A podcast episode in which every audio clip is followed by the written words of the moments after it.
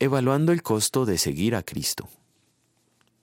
Grandes multitudes seguían a Jesús, y él se volvió y les dijo, Si alguno viene a mí y no sacrifica el amor a su padre y a su madre, a su esposa y a sus hijos, a sus hermanos y a sus hermanas, y aun a su propia vida, no puede ser mi discípulo. El que no carga su cruz y me sigue, no puede ser mi discípulo. Lucas capítulo 14 versículos 25 a 27. Las multitudes seguían a Jesús con la ardiente expectativa de verle efectuar algún milagro fascinante. Las palabras del texto bíblico que hoy meditamos fueron como fue un balde de agua fría que congeló todo el entusiasmo. ¿Qué se traía Jesús? Las duras palabras de Jesús parecen tener todo el propósito de desalentar a las personas de su deseo de ser discípulos de Cristo. En concreto, el Señor establece tres condiciones para ser discípulo suyo. La número uno es renunciar al apego familiar. Número dos, renunciar al amor propio. Y número tres, evaluar los costos antes de involucrarse en tan titánico desafío. La tercera condición nos muestra que Él no busca desanimar a ninguno. Lo que sí quiere es que sean sabios como seguidores suyos.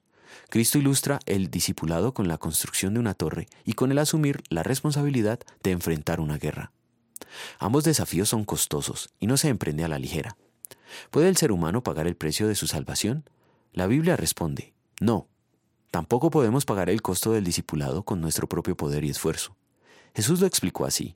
Yo soy la vid y ustedes son las ramas. El que permanece en mí, como yo en él, dará mucho fruto. Separados de mí no pueden ustedes hacer nada. Ser discípulo de Cristo implica dependencia total de Él, tal como Él dependía del Padre. Depender de Cristo es actuar movido por el Espíritu Santo. El Espíritu Santo no obra en, aparte de la Biblia. Con su palabra de ley restringe el viejo Adán y con el poder del Evangelio vivifica al discípulo. Solo la fe viva resulta en frutos de arrepentimiento. Solo el poder del Evangelio crea fe viva. El auténtico discipulado es consagración plena, no a medias. No lo hicimos así, ni podemos hacerlo. Por eso somos merecedores de toda la ira de Dios.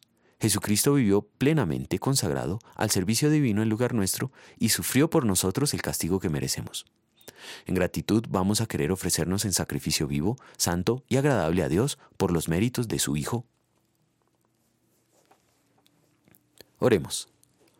Que mi vida entera esté consagrada a ti, Señor, que mis manos puedan guiar el impulso de tu amor, que mis pies tan solo en pos de lo santo puedan ir, y que a ti, Señor, mi voz se complazca en bendecir.